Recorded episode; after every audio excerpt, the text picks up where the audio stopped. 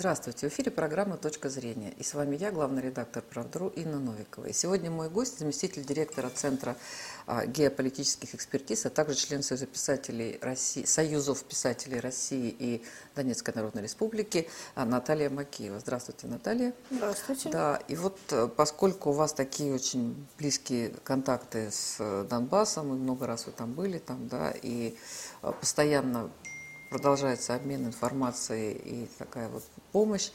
Да, давайте поговорим с вами о Донбассе. Вот э, тоже такая свежая тема э, э, ну, о том, что Евросоюз попросил нашего президента вычеркнуть Донбасс вот из, значит, из числа там, тех стран, или там, кому мы помогаем, да, что не нужно помогать Донбассу, поскольку помощь Донбассу еще дальше отделяет Э, Донбасс от э, Украины и вообще ухудшает ситуацию. Но мы помним, что помощь начала еще, началась еще в 2014 году, когда просто с едой, с медикаментами, с одеялами, там, помните, такие большие белые машины да. ездили. Да. Белые КАМАЗы. Белые КАМАЗы, да. И а, вот, наверное, бы они, может быть, без, без этого бы пережили, но я понимаю, что это была жизненно необходимая помощь. Но, наверное, уже тогда она я не знаю, КАМАЗа ли отделили Донбасс от э, Украины, либо это случилось по каким-то другим причинам. Вот расскажите ваше, ваше видение. Нужно ну, ли помогать, нужно ли отказаться от помощи Донбассу? И, да, и вообще возможен ли возврат Донбасса в прежние, так, к Украине? Ну, знаете, Донбасс от Украины отделил, по большому счету, Майдан. Потому что если бы не случился бы Майдан 13-14 годов, то все было бы вот как, как при раннем Януковиче. Да? То есть был бы Крым, был бы Донбасс, были бы небольшие там какие-то пророссийские группы, ходили бы разговоры о том, что да, с Россией лучше, чем с Западом, и все. Да? То есть была бы стабильность, все в принципе было бы нормально. И против чего, собственно говоря, восстал Донбасс, это именно против насильственной украинизации. Все эти годы прошедшие, то, что мы называем украинизацией, там шло в довольно вялом режиме. Даже вот как мне моя одногруппница в литературном институте говорила, она с Харькова, говорит, ну мы, говорит, нашу гривну рублем всегда называли. У нас, говорит, мы себя чувствовали как в России. То есть если в Харькове так люди говорили, то Луганск и Донецк там еще более такая русское, русское население, и для них как бы тем более они чувствовали себя Россией. Там как таковой украинизации по большому счету не было. Да, то есть вот они как-то ментально еще не отделились от России, ну граница есть и есть. Но э, когда э, в общем-то, стало понятно, что в дальнейшем Украина будет настаивать на смене идентичности, на том, что язык теперь ваш украинский, вы украинцы, там, забудьте, не знаю, там, ваших ветеранов 9 мая, теперь у вас Бандера Шухевич, ну, люди, в принципе, вспомнили, что они, в общем-то, точно русские, что это, мягко говоря, не подходит. Ведь э, дело в том, что идентичность – это именно то, за что человек готов э, рисковать жизнью, погибать и брать оружие, и быть готовым убивать другого человека. Потому что идентичность – это самое важное. То есть люди воюют не за комфорт, не за высокие пенсии. То есть человек готов воевать за идентичность. Ну вот вы говорите, да, что Шухевич, Бандера. На самом деле все это как-то так проливалось, проливалось и задолго до 2014 года, и ну, начина... да, даже еще, да, даже еще до 91 года там были всякие, особенно на Западной Украине. Но а, ведь а, в 2014 году э, вот того, что происходит сейчас, когда там им памятники, когда, в общем, это просто национальные герои, такого ведь тогда еще не было. Ну, что э, любого И закона о запрете русского языка тогда еще не было. Ну, всем было ясно, что именно к этому идет. Что вот как бы русские люди там в Донбассе, в Крыму, э, в таких вот русских регионах Украины, они смотрели на это и что понимали, что за силы пришли к власти. Они поняли, что никто это не осудил.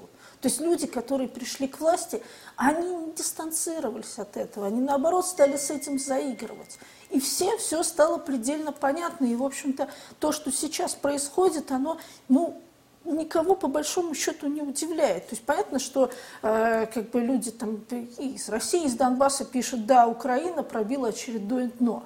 А когда происходит какое-то заявление яркое, какое-то событие, ну, в общем-то, понятно было, к чему все идет. Ну, все это понимали. Да, и поэтому именно я напомню, что в 2014 году люди восстали э, под идеей федерализации.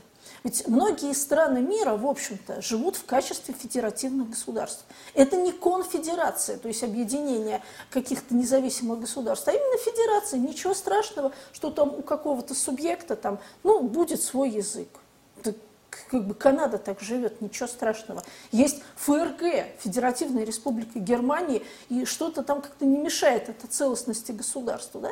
Здесь Украина намеренно пошла на обострение ситуации, там, по-моему, там 12 что ли, апреля или 14 была объявлена антитеррористическая операция АТО. Хотя, в принципе, действительно, федерализация могла бы решить эту проблему. То есть, когда определенным регионам говорят, ребят, вы русские, ну, пожалуйста, мы вас трогать не будем оставайтесь э, в составе Украины, просто там говорите по-своему, пусть у вас будут свои памятники, свои праздники, ради Бога. Но, понимаете, для этого должно быть несколько иное мышление.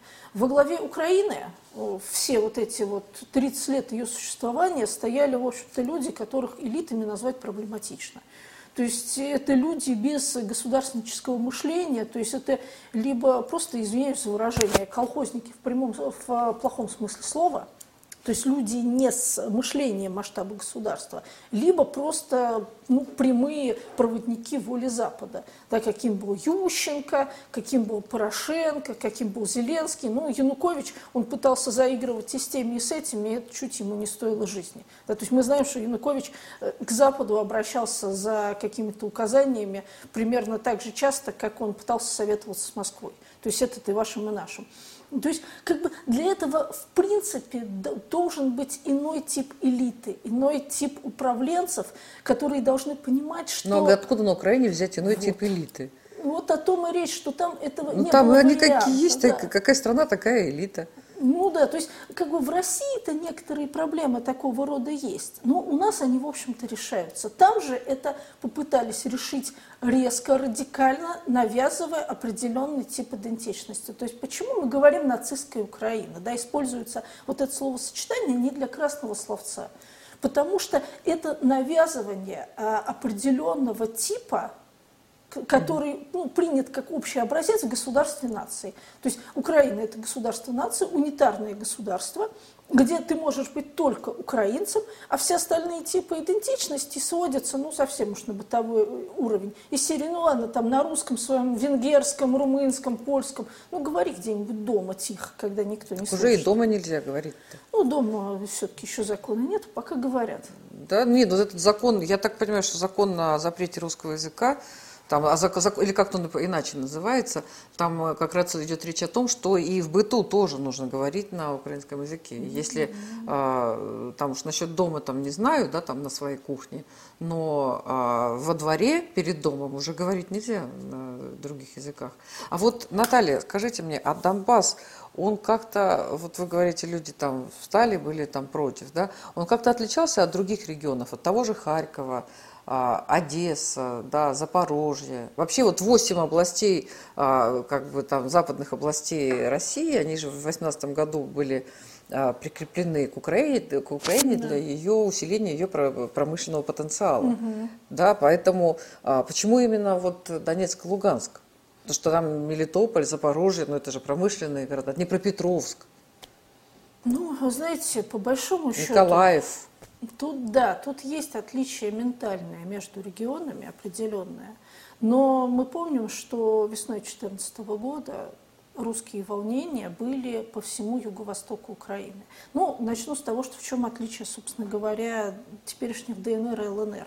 Дело в том, что это а, регионы с очень интересным типом населения – то есть там очень мало так называемого коренного населения. Да, там, например, в, селе Нестыло в ДНР до сих пор живут греки, те, которые не разъехались в поисках лучшей жизни за эти 30 лет. Но это греческое село, но это как бы, да, коренные жители. А, строго говоря, очень многие из жителей э, современных э, республик это русские люди потомки их, которые приехали туда в советское время. То есть это, строго говоря, это советские образцовые промышленно-аграрные регионы. с преимущественно именно русским населением. И это люди именно вот такого советского русского сознания. Что касается Харькова, Одессы и других регионов, то там вот, в принципе, вот такой малоросский фактор. Малорос. Малоросский, да, ни в коем случае не украинский, потому что украинец – это государственность. Малоросский фактор, да, он там, он там сильнее. Ну, опять же, сказывается, что там проходило в определенный момент черта оседлости, там есть по поводу этого определенное количество и баек, и историй. Ну, Одесса замечательная, да. Да, но э, важный момент, что Донецк и Луганск см смогли удержать ситуацию, эти регионы с ситуацией не справились. То есть тут можно долго рассуждать, благодаря России, благодаря там каким-то КАМАЗам, моральной поддержке, информационной, бог знает какой. Но ДНР и ЛНР смогли создать вот эти вот небольшие суверенные государства. Другие же республики, там же была и Харьковская народная республика, и что там только не было. Там, там и в Херсоне было мощное движение на самом-то деле. Но, но не получилось. Ну вот я знаю, что в 2014 году mm-hmm. рассказывали, что как раз были действительно и в Днепропетровске, да. и особенно и в Харькове, и во всех этих городах, Конечно. и в Одессе очень было такие мощные движения против вот этого нового порядка против э, тех, кто э, организовал этот мятеж, но были достаточно быстро вычислены вот, вот эти вот активные люди и оказались там быстро, тихо и незаметно оказались там, там за стенках. А вы думаете, скажем. в Донецке и Луганске этого не было? Там тоже дело в том, что там как таковое, вот именно, ну, как бы, в общем, суть в том, что двоевластие, до какого-то момента там был момент двоевластия. То есть, в общем-то, еще весной там, э, не знаю, там работала СБУ, там Павла Губарева, похитили просто с пресс-конференции, которая проходила в съемной квартире. По-моему, это было то ли конец февраля, то ли начало марта. Просто человека из БУ похитила и вывезла в Киев. То есть там вот эти вот моменты, они все тоже были. То есть не было такого, что раз и быстро к власти пришли республиканские власти, которые себе переподчинили, там, не знаю, там, исполнительную власть и так далее и тому подобное. Нет, конечно, этого не было. Тоже людей и хватали, и вывозили, и чего только не происходило. То есть все то же самое было в Донецке и в Луганске. По поводу Павла Купарева, он тоже был у нас в редакции, сидел тоже на вашем месте. Я его спросила, а почему вы, вот когда был Майдан, почему вы не участвовали, почему вы не попытались все это остановить, тогда ведь это, наверное, было проще, тоже, ну, хотя бы не попытались поучаствовать в том, чтобы как-то это все остановить. Он сказал, ну, мы приехали, посмотрели и поняли, что нас это не касается. Он как-то вот так сказал. Вы знаете, у меня друг киевлянин, он э, потом впоследствии прошел войну, вот активно участвовал в боевых действиях. Он жил в Киеве, родился в Киеве, жил в Киеве. Когда все это случилось, они пришли с друзьями, они были пророссийские активисты, и сказали, значит, Беркуту, там, нужна ли наша помощь? Они говорят, нет, пока стойте. И они помогали скорее вытаскивать раненых, то есть в том числе раненых Беркутов они выносили, то есть оказывали вспомогательную помощь. То есть вот учитывая, какая толпа была там нагнана технологичным образом, вот эти вот горстки, ну, во-первых, им бы пришлось бы иметь дело и с силами государства тоже, но это силы были несопоставимы с, с теми, которые были с той стороны, потому что с той стороны были огромные деньги, и с той стороны была технология. И какие-то вот эти вот мальчики, которые там 10 приехали с одной области, 10 с другой, еще даже 100 там, например, местных, но... Ну, я согласна, да. что... И потом, опять же, понимаете, когда работает государство, вот мне это тоже известно и понятно, появление какой-то еще одной силы, ну, эта сила всегда рискует схлопотать и от тех, и от других. Это тоже фактор. Поэтому э, они там выполняли вспомогательную функцию. Ну, наверное. Ну, вот э, все эти годы, да, а, вот Донбасс Э, Луганск, ну вот как, как-то они живут. И все эти годы постоянно Украина говорит о том, что на самом деле там а, нет э, никаких местных жителей, там есть исключительно российская армия, а местных жителей там нет. Я, у меня была ситуация, я э, летела э, за границу, и у меня была пересадка в, Амстердаме. И я э, оказалась, ну вот там пока там час-полтора часа было между самолетами, да, и там какое-то кафе, вот я кофе Значит, пью, и столик, и люди тоже говорят ну, на, на знакомом мне языке, но они говорили ну, ну, по-русски все-таки, да. Ну так, вот такой немножко ну, попроще, чем мы говорим. Вот, ну, оказались с Украины, и вот мы буквально там полчаса, наверное, за одним столиком пили вместе кофе с ними. Потом куда-то они улетели, и потом я улетела, куда, куда планировала. И они мне говорят, вы не понимаете, там просто нет никакого, я говорю, вы же стреляете по мирному населению, там нет никакого мирного населения. Там только стоит русская армия, и все. А мы просто, наши войска просто бомбят русскую армию.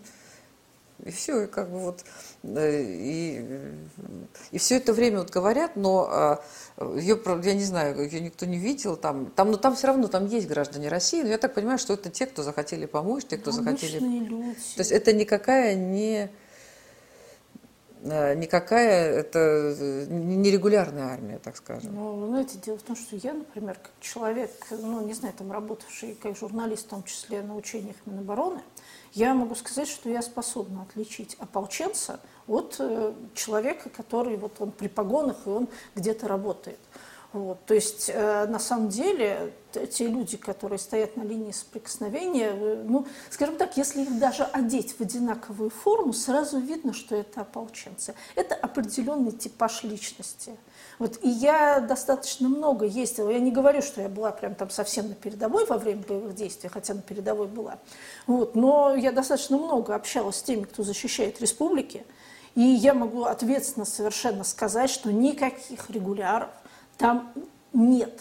То есть, если бы они там были, ну, наверное, за все время где-то я бы с этими людьми бы столкнулась. Ну, нет их там. Там, да. А инструкторы какие-нибудь? Ну, инструкторов я не видела, но даже если бы они там были, вряд ли бы они мне показались. Да? То, ну, возможно, там есть советники. Ну, где-то как-то наши руководящие лица, они даже эту информацию озвучивали, что советники, да, есть. Но они есть и с той стороны. С той стороны есть натовских достаточно много сотрудников, которые приезжают, объясняют, инструктируют, обучают. Да, эти есть. Ну, ничего страшного. Более того, что касается натовских сотрудников, была же история, когда ополченцы сбили, а умудрились, по-моему, с Птура, что ли, они сбить вертолет, где высокопоставленные натовские офицеры были. Э, там была какая-то история, там была ЧВК какая-то американская. Ну, Blackwaters. Blackwaters, да. Да. Да, да, и там было достаточно много людей там. Ну, знаете, опять же, про Блэквотерсов я слышала, но чем они там занимались конкретно именно, то есть это была функция обучения, либо функция ну, войны, я от очевидцев этого не слышала. Но зато, значит, в поселке Ольховатка Донецкой Народной Республики, которая входила в Дебальцевский котел, мне люди рассказывали, что когда котел ликвидировали, они побежали смотреть и видели умирающих людей, которые говорили по-польски в какой-то очень непонятной форме. То есть это люди, воевавшие на стороне Украины э, с польским языком в какой-то довольно странной форме. Мне показывали фотографии этой формы, да, даже кепку какую-то показали. И ну, явно это какие-то наемники, что это не добровольцы, их было достаточно много. Не знаю, какова была их дальнейшая судьба, удалось кого-то из них спасти или не стали. Вот это я не могу прокомментировать. Но вот поляки там среди именно участников боевых действий были слухи по поводу американцев ходили, но такого, чтобы мне человек сказал, я видел там живого американца, или, например, вот я взял его в плен, или там видел, как он умирает, там что-то пытается сказать по-английски, ну, с таким вот я не Я слышала, э, тоже в, в те времена я слышала, и, и как, какое-то видео было, когда а, э, что-то я вспоминаю, какие-то видео, ну, такие непрофессиональные, угу. да, от там, что инструктор что-то говорит по-английски, э, и, и, и, и кто-то переводит э, солдатам. То Это есть... вполне может быть. Инструктора, советники натовские. Ну, об этом я слышала, что они есть. А вот, Наталья, а скажите, да, вот я сейчас почему-то вспомнила, помните эту историю про мальчика, да, распятого? Да, когда э, кто-то кто, -то, рассказал, кто-то что-то видел, и Первый канал передал, э, и э, он передал рассказ какой-то женщины, которая, которые рассказали. И вот в итоге это стало таким символом, там, ну не знаю, как того, что вот там русские все СМИ, российские СМИ все врут, что все это неправда, и вот там взяли этого распятого мальчика, что не было никакого распятого мальчика. Я... Э, Могу сказать, что я в то время видела, э, опять же, вот сейчас меня там в чем угодно могут обвинить, я, я видела тоже это было видео, как а, вешали вот этих а, ополченцев. Ну, я так понимаю, что, не знаю, бандеровцы, ну, какая-то там украинская сторона. Там была глубоко беременная женщина, там, ну, ну, 8 месяцев точно, если не 9. Я тоже видела это Вы видели это да, видео, конечно. да. Женщина, мужчина и, по-моему, что-то кто-то то может ребенок, ну, мне кажется, что было три человека или два человека. Два мужчины Два, но ну, беременная женщина. женщина, да. И вот как я вот это, то есть вот это видео я видела, я не, не, не помню, кто это, то есть я помню, что это вот, вот там они, видимо, были как-то без имен, но когда видишь такие видео, то поверишь во что угодно. Вот а, такие вот какие-то такие вот такая информация, она не знаю, она как-то документально оформлена, если такие случаи, ну то есть они были такие случаи. Потому ну, что я знаю, что в Донбассе пытались вести белые книги. А, и тех, кто погиб в тюрьме, и тех, кто был замучен, и тех, кто был ну, вот, там убит, повешен, вот, такие вот вещи, ну, потом как-то передать. Чтобы... Зверства там хватало, и вот один из участников боевых действий, мой знакомый, когда увидел вот споры по поводу этой истории с распятым мальчиком, он, ну, как все военные, они достаточно прямолинейные. Он говорит, ну, распятых мальчиков я не видел, а трупы беременных женщин со вскрытыми животами откапывал. То есть этот человек, он вот так вот прямым текстом написал чему он был свидетелем. И как бы, ну вот кем надо быть, чтобы такие вещи делать. Но из недавних случаев, которые знают просто все, вот кем надо быть, э, чтобы сидя э, за монитором беспилотника, управляя беспилотником, сбросить снаряд на мальчика. Сколько ему Это было? вот сейчас было? Буквально недавно, весной. Видя, что перед тобой просто какой-то сельский двор, и там ребенок бегает. Ну, что это должно быть у человека? Это не артиллерийский залп, когда ты действительно можешь там какие-то градусы немножко перепутал в настройке и улетела не на позиции к противнику, а улетела гражданским. Да, человек это делает сознательно. Или когда, например, снайпер сознательно стреляет в пенсионера, видя его в оптический прицел, который вышел покормить кур. Вот что в голове у этого человека? Я, например, вот не могу с точки зрения какой-то логики здравой это объяснить. Да, есть военная необходимость какая-то, но в этом нет военной необходимости. Это какая-то патология сознания, когда человек э, настолько себя убедил, что с той стороны не люди, что готов пристрелить просто деда в огороде и сбросить снаряд на голову маленького ребенка. Там не было военных, это обычный двор. Там не было ополченцев, там не стоял никто, там это не позиции были. То есть, ну, такие вещи происходили. И, ну, а сейчас это происходит? Ну, я думаю, что происходит. Ну, потому что, а что могло измениться за прошедшие полгода? Если этой весной вот погиб этот ребенок, а за неделю до этого погиб пенсионер, а что могло измениться в головах у ВСУшников, которые там сидят? Все происходит, то же самое.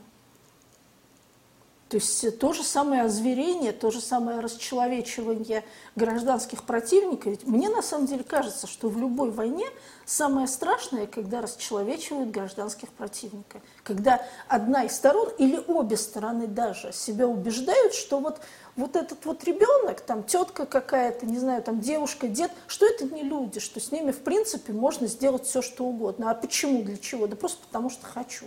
Опять же, военной необходимости нету или начинают, например, радоваться случайной гибели гражданских. Это расчеловечивание, и это самое страшное, что может произойти, потому что военные все-таки, они, они понимают, на что они идут, они делают это все сознательно.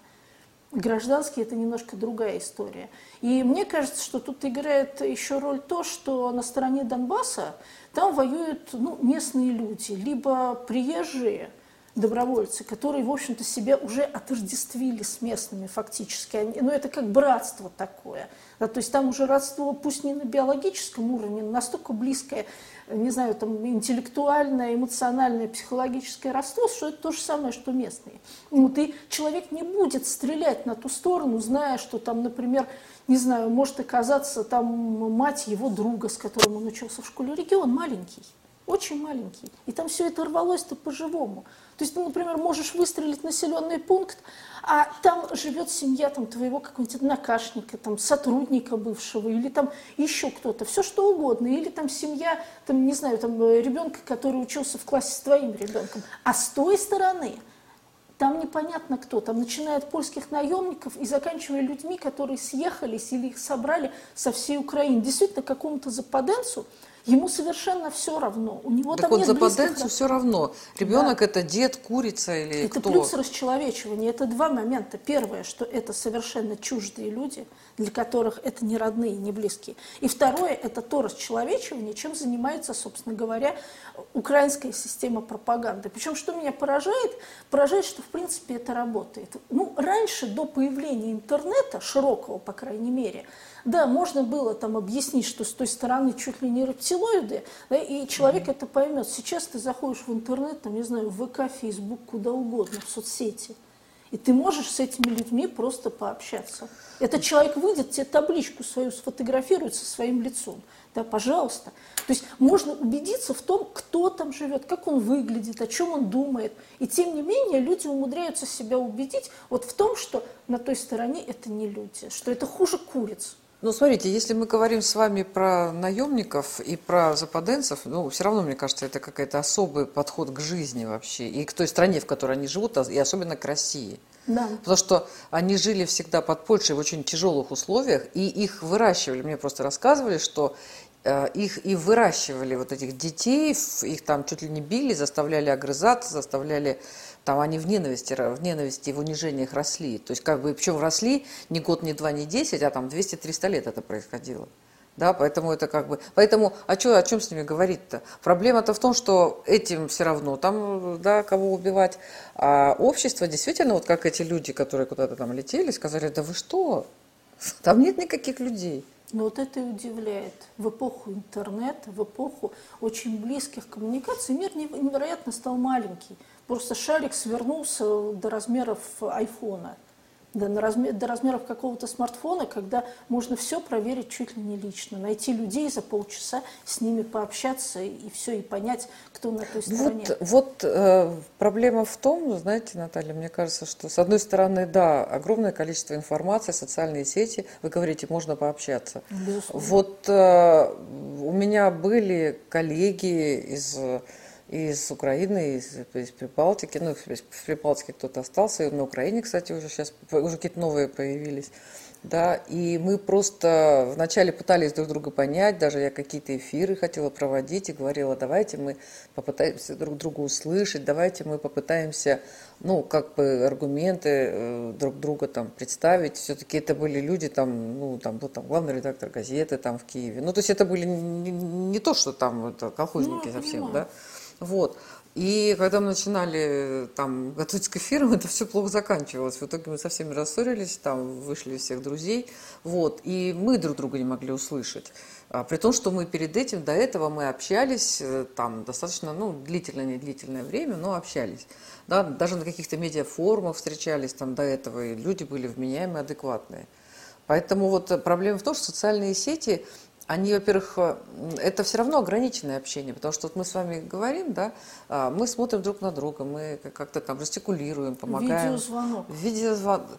Ну, видеозвонок может быть, да, когда просто э, в соцсетях общение, оно немножко а, не то чтобы ограничено, но э, человек может пошутить, собеседник его не понял. Это Либо он да. сказал, тот не понял, обиделся. Этот обиделся, сказал какую-то там на то, что он обиделся, а тот пошел дальше. Я просто видела много таких вот ссор, которые Безусловно. просто были на ровном месте. И а, не знаю, насколько а, насколько можно, э, насколько сейчас вообще есть интерес к тому, чтобы Россия и Украина друг друга услышать. Ну, в России, вы знаете, вы живете здесь, вы знаете, что мы так более-менее все-таки там спокойно относимся, да, и э, вот. А со стороны Украины там очень, ну, я так понимаю, что у, не, не у всех, конечно, не у всех, но э, когда людям столько лет э, мозги Э, там, канифоли, то, наверное, они верят своей пропаганде. Ну, знаете, мне кажется, там люди начинают постепенно прозревать, потому что я вот усмотрела видео, например, митинг, э, по-моему, Верховной Рады где-то с месяц назад, ну, может, чуть меньше, может, чуть больше, про, против так называемого тарифного геноцида. Угу. Да, там же, по сути, люди поставлены на, перед выбором то ли взять кредиты, чтобы платить ЖКХ, или там залезть в долги, то ли замерзнуть, то ли потратить все деньги на оплату ЖКХ, и тогда непонятно, чем питаться. То есть это, это действительно страшно. И я заметила, что там начали появляться политические лозунги. То есть помимо угу. того, что там претензии к Зеленскому, чисто бытовые, там, серии, я помню плакат, если переводить его, кто много обещал, мало сделал, там, нет тарифа угу. медицину, вдруг смотрю, баннер э, держат люди, Украина не колония. То есть начинают понимать, в общем-то, с, кем, точно не по пути. Да? А поскольку, ну, понятно, что такое небольшое государство, оно вынуждено будет кому-то тяготеть. А сейчас это колония США фактически. Ну, и да. это, по сути, означает уже... И это не единичный случай. Я еще на других акциях видела плакаты с таким намеком, что, в общем-то, сотрудничество с Западом, наверное, не в интересах Украины. А это значит, что уже идет раз, разворот умов обычных людей, в общем-то, в сторону России. Благо опыт-то жизни совместный огромен – ну вот тут у нас недавно был э, эфир с политологом из Украины, и говорили про Зеленского, там, про, всех, про все их дела политические. И он сказал такую фразу странную, что а, на Украине не может пройти, а, победить пророссийский президент. А почему пророссийский? Вот Проукраинский. Проукраинский. Ну, ну, он сказал, как бы, вот президент, который хорошо относится к России, так скажем. Ну, мне кажется, что для Украины логично не то, чтобы даже в буквальном смысле там хорошие отношения, а скорее, может быть, прагматичное, что северный сосед, ну, с ним не надо ссориться что тяготение скорее к сотрудничеству с Россией, чем к сотрудничеству с Западом, оно просто выгоднее.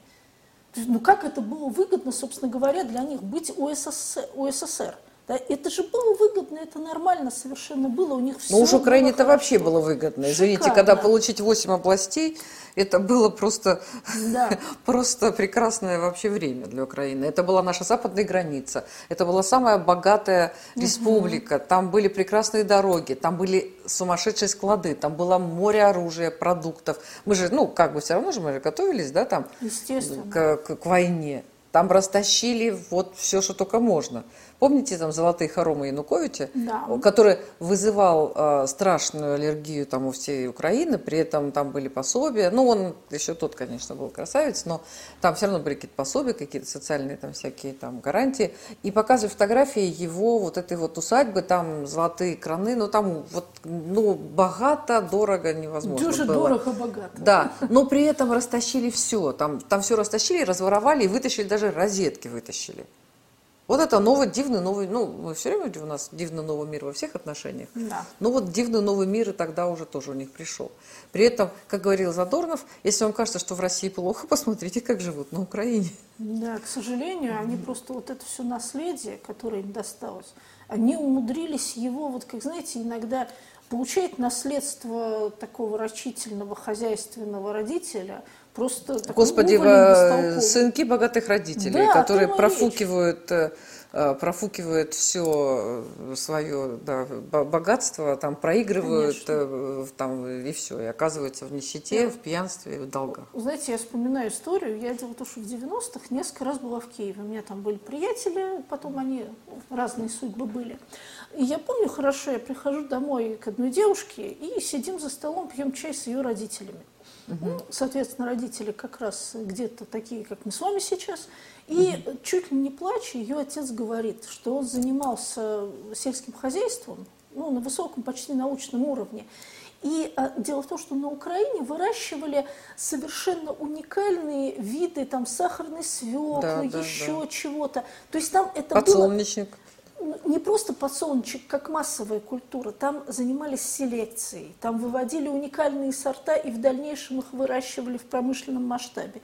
И это все уже тогда было потеряно. Это же очень быстро теряется. Забросили, семена непонятно где, все, культуры нету. Это все было потеряно. Хотя, казалось бы, вот если бы нормальный да, подход, то из этого можно было бы сделать, ну, не знаю, одно из богатейших государств Европы по большому счету. То есть учитывая то, сколько всего им досталось. Но это все было, да, как теми богатыми сынками, просто развеяно, профукано. И сейчас они по большому счету держатся еще на каких-то остатках вот как раз советской прочности. Еще где-то как-то это держится, хотя уже то там мост какой-нибудь развалится, то здесь что-нибудь развалится. Ну, как бы слов нет. Ну вот, э, возвращаясь к Донбассу, да, э, я, кстати, вспомнила то, что вы говорите про селекцию. Э, летом были в, Ялте и были в Никитском ботаническом саду, и с гидом ходили и рассказывали. Она рассказывала о том, что во время войны там тоже были уникальные растения, цветы там уникальные совершенно, да. И, а, и как раз оккупация, да, фашисты требовали выкопать, там пытались вывести в Германию, и сотрудники там ночами тайно как-то выкапывали, сажали не угу. то, а потом, в общем, прятали вот эти вот э, все уникальные растения. И в итоге э, даже во время оккупации, но это был Советский Союз, это была не Украина.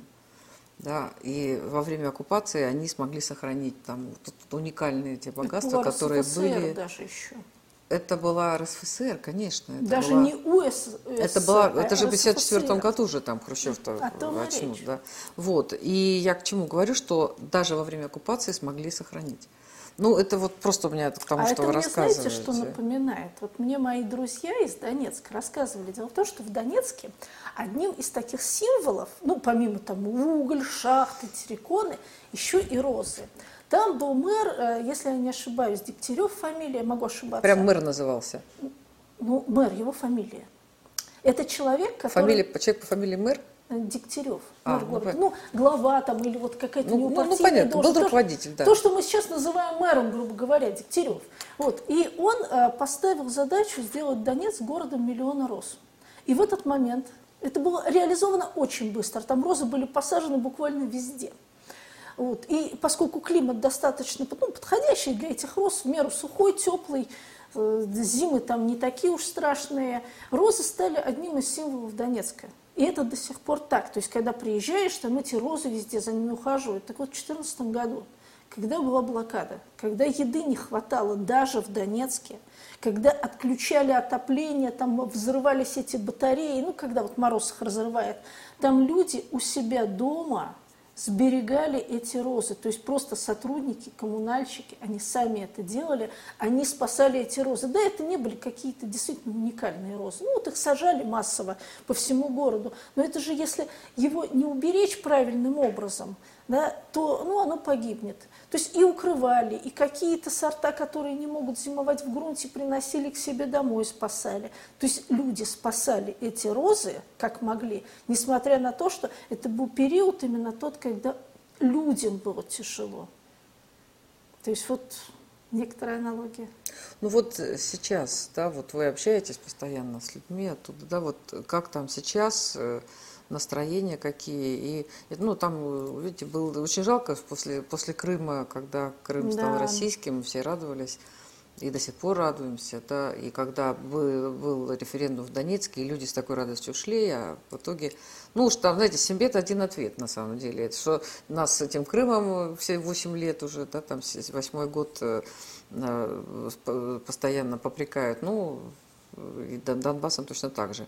Вот, вот сейчас есть э, какая-то вера, э, что, что, не знаю, Донбасс станет частью России, либо Донбасс будет самостоятельным все-таки таким государством. Либо, ну, эта ситуация, понимаешь, она в международном плане, наверное, сложно сейчас решаема.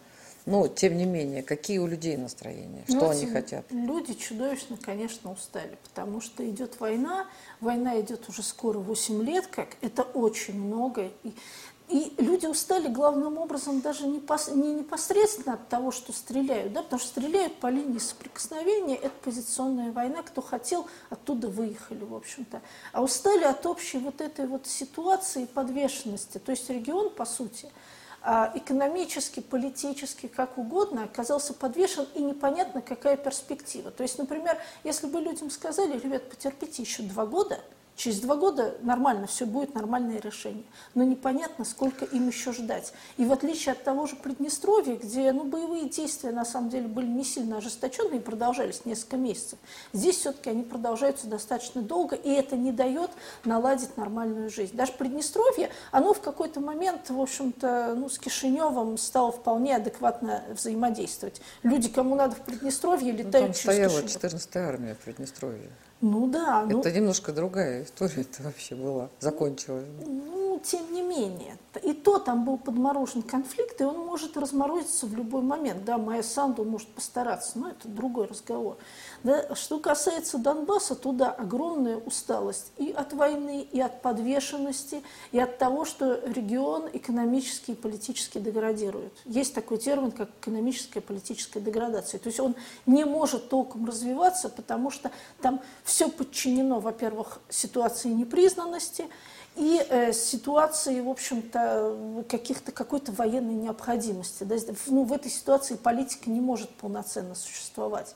Да, вот единственное, что вот экономический импульс может придать вот этот вот указ президента недавний о том, чтобы товары из ДНР и ЛНР, и, кстати, обратно тоже нормально пересекали границу, и доступ к госзакупкам, ну, ну вот надеются люди, что вот хотя бы это придаст определенный импульс, потому что, конечно, ну, очень тяжелая ситуация в плане работы, потому что людям, помимо вот того, что какого-то патриотизма, там, любви к родному краю, там, веры в какие-то идеалы, все-таки нужно и просто жить. Это тоже реалия. Нужно жить, растить детей, как-то развиваться.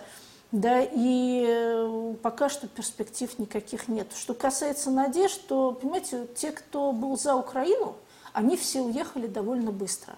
Те, кто сейчас остался, это люди, у которых ну, просто стимул жить, это надежда на то, что все-таки в какой-то момент Россия ну, найдет выход из ситуации. Впихнуть их в Украину уже не получится. Суверенитет так называемый, вот за эти годы появился такой политологический термин, как технический суверенитет. То есть это не независимость ради независимости. Вот мы такие ДНР, ЛНР, мощные, сильные государства будущие.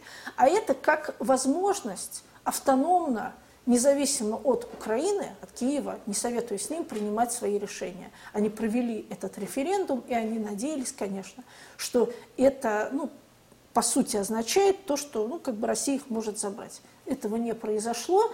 У этого, конечно, есть свои причины. Лично, на мой взгляд, мы вполне могли их забрать и тогда, и тем более сейчас. Почему тем более? Что сейчас уже, в принципе, понятно – что идея там «нам нужна вся Украина» в обозримом будущем реализована не будет. Да, потому что уважаемые там партнеры очень сильно в нее вцепились, ну и они ее просто пока что не намерены нам отдавать, а мы ее пока что, наверное, не готовы как-то резко забирать. Поэтому сейчас единственный нормальный выход – это просто их забрать в состав России. Да, Запад будет возмущаться. Запад возмущается всегда. Делаем мы что-то, не делаем мы, все равно против нас вводят санкции. То якобы мы что-то сбили, то якобы мы кого-то отравили. То есть все равно придумывают какие-нибудь очередные там, бредовейшие поводы, там, что мы вмешивались в выборы. Причем из уст США это звучит особенно дико, потому что это именно то государство, которое по своему усмотрению... Которое вмешивается во все да, выборы. Направо-налево вмешивается просто легко и совершенно не рефлексирует. Тут они выдумывают какое-то мифическое вмешательство – толком доказательств никаких привести не могут, но там, видимо, вера в себя настолько сильная, что от одного утверждения достаточно, чтобы это для всего остального западного мира, не всего остального мира, а всего западного мира считалось доказательством российского вмешательства. То есть нас все равно в чем-нибудь обвинят. Поэтому, на мой взгляд, Россия должна просто действовать из своих интересов в мире, совершенно спокойно, также не рефлексируя, ну, ну, естественно, что мы, поскольку мы русские, мы православная цивилизация, как никак, то мы сдерживаем, ну, как бы сдерживаем себя определенными вещами. Мы не можем действовать так же, как действуют США. Но, тем не менее, взять и забрать русские регионы, причем территории, которая была, по сути, мошенническим образом оттолкнута от большого государства, я имею в виду распад Советского Союза, да, по сути, это же как бы была интрига, это был мошеннический способ разрушить большое государство. Вот. То есть как бы это полностью ну, морально оправдано. Ну, знаете, как это, как это в фильме, судить по закону будем или по справедливости? А кто судит? А судьи кто? Ну, судьи кто? Кто сильнее, тот и судья. А вот кто в современном мире сильнее? Это следующий вопрос. Россия или США? То есть, да, на... Ой, не дай бог нам начать мериться вот, силами. Уже. Лучше с моментом распада Советского Союза, когда мы проиграли в холодной войне, фактически началась Третья мировая война, которая ну, сейчас идет. Просто есть горячие фронты э, Третьей мировой войны, это Сирия, это Донбасс, еще какие-то конфликты, да и Карабахский, по большому счету, конфликт тоже. Да? А есть э, другие способы. Есть вот так называемые гибридные, экономические, информационные, сетевые. То есть эта война идет против нас, потому что когда Советский Союз распался, на Западе прекрасно понимали, что Россия по-прежнему огромное государство. И Ельцин сегодня есть, завтра Ельцина нет. В общем-то, что и получилось. Поэтому нашу территорию просто активно насыщали различными НКО. Это, кстати, началось еще в 80-х, но в 90-х что к нам поналезло? НГО, НКО, фонды, секты, какие-то курсы, бог знает что. То есть эта война идет. То есть нельзя сказать, что сейчас нет противостояния, и мир, дружба, жвачка. Противостояние наше не, не Я имею в виду, что эта война идет, гибридная война. Я говорю о реальной войне и об использовании каких-то серьезных вооружений. Спаси Господь. Ну, я это думаю, что рано или поздно это произойдет. То есть это то, что описано в Библии, да, и это то, что рано или поздно все равно произойдет. Вопрос, как бы в каком виде там и вообще, что это будет. То есть тут как бы сложно судить, застанем мы это, не застанем, но некая финальная битва на нашей планете, я думаю, что она когда-нибудь состоится. Все, все об этом говорит. Все традиции мира вообще говорят о чем-то подобном. Ну, знаете, все появляется, все исчезает, это, безусловно, вопрос, да. Просто ядерного оружия раньше не было. Да, это Одно дело помолотиться, пусть даже с огромными жертвами, а другое дело, когда эта штука начинает применяться. Тут э, недавно услышала, что, ну вот, э, поскольку коронавирус нас не объединил, все нации, страны, народности, да, то, может, инопланетяне нас объединят. А рептилоиды? Ну, посмотрим. Все-таки будем надеяться ну, на лучшее. Неснимаемо да, противоречие. Я вчера это комментировала. Э, по-моему, программа называется то ли «Евразийский вектор», то ли «Евразийский фактор», там Самонкин некий ведущий. Вот. То есть э, некоторые люди действительно считают, что некая общая угроза может нас по большому счету объединить. Мы видим сейчас, коронавирус бегает по планете, но противостояние глобальное, там Запада и Востока, оно никуда не делось. То есть законы геополитики, они работают, несмотря на любые там эпидемии, наоборот, там, знаешь что. рассорил, наоборот. И, Скорее, да. И, и все фармацевтические компании, политика, это некий повод э, как раз э, для применения и мерения силами. Еще надо разобраться, откуда взялся на самом деле коронавирус, какая его роль в этом противостоянии. Хотя он, конечно, затронул всех, но тем не менее определенная роль у него есть. В первую очередь, это роль, как ни странно, экономическая, потому что, не знаю, э, китайская экономика в какой-то момент просела. То есть идет, по сути, проседание экономик с дальнейшим переделом, по сути, сфер влияния. То есть тоже определенная функция в этой ситуации Ну, есть. знаете, это вот так говорить, на самом деле, любой ситуации – там она запланирована, не запланирована, стихийная, идут некие последствия, какие-то да. переделы, изменения, перестройки. И, как кто-то мне сказал, что мне уже надоело слышать фразу о том, что мир никогда не будет прежним, но действительно э, в, в нашу жизнь столько всего при, пришло, что а, что-то уйдет, а что-то уже станет частью нашей жизни, и это как бы нужно с этим смириться. А может быть, это что-то и хорошо, что-то и плохо. Ну, ну как это? Вот это такое развитие, жизнь такая. Дивный новый мир. Дивный новый мир, да. Спасибо большое, Наталья. Да, это была программа «Точка зрения». И наш гость, заместитель директора Центра геополитических экспертиз Наталья Макеева. Спасибо, Наталья.